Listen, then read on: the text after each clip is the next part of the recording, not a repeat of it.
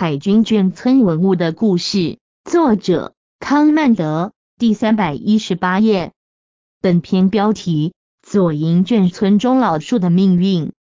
高雄市是一座新兴城市，现代化的时间也不过百来多年而已。根据高雄市政府的规定，树龄在六十岁以上，或距地面一点三公尺。树的胸径达一公尺以上，或树的胸围在三公尺以上者，皆可认定为老树。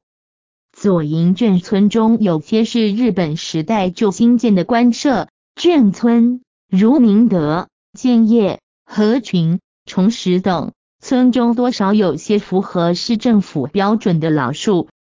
由于眷村改建，这些老树不免被宵小们觊觎。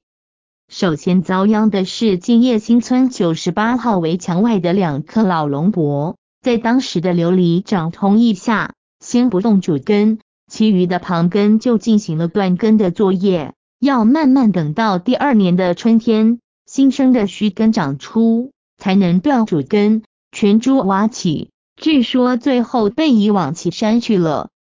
这还算好的，更悲惨的在后头。对面九十一号围墙内两株同树林的老龙柏，在屋主在搬离前也先行卖掉了。而四十五号围墙外的一棵龙柏，及十一及七十六号前院内的各一株龙柏，都先后惨遭宵小门锯断，只取走较粗的一节树干，其余的则弃置现场。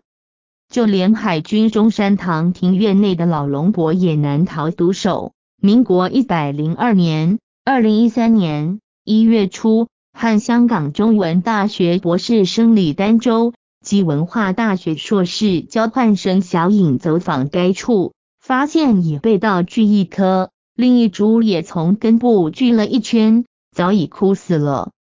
二零一四年，海军陈司令得知该塘将要移拨给文化部接收。先于当年四月，就将庭院中树形较大、形态较佳的十二棵老龙柏，先行挖移到台北大池。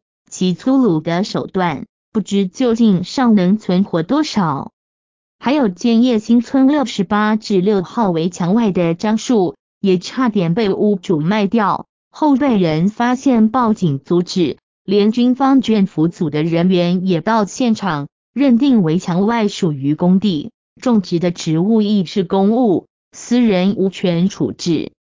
但该村三十八号围墙外原有一棵老缅枝鸡蛋花，后来也不见了，不知是王姓屋主卖了，还是被盗挖了，无人知晓。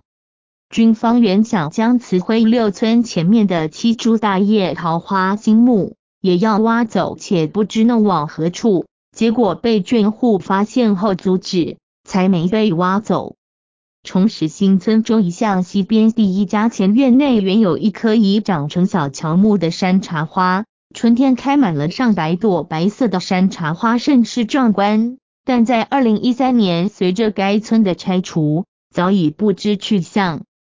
眷村改建引发人们的贪念，小至卖树、卖铝门窗、大铁门，大致将整屋的块木地板也全部出卖。小小也趁机大偷水沟盖、盗剪电线等等不法行为经常发生，军方也对维护其营产毫无积极的作为，任这些眷村发生破败、脏乱、荒废，军不闻也不问，甚至还参与其中，真不知在为眷村服务什么。总之，左营眷村老树的命运就是一个惨字了得。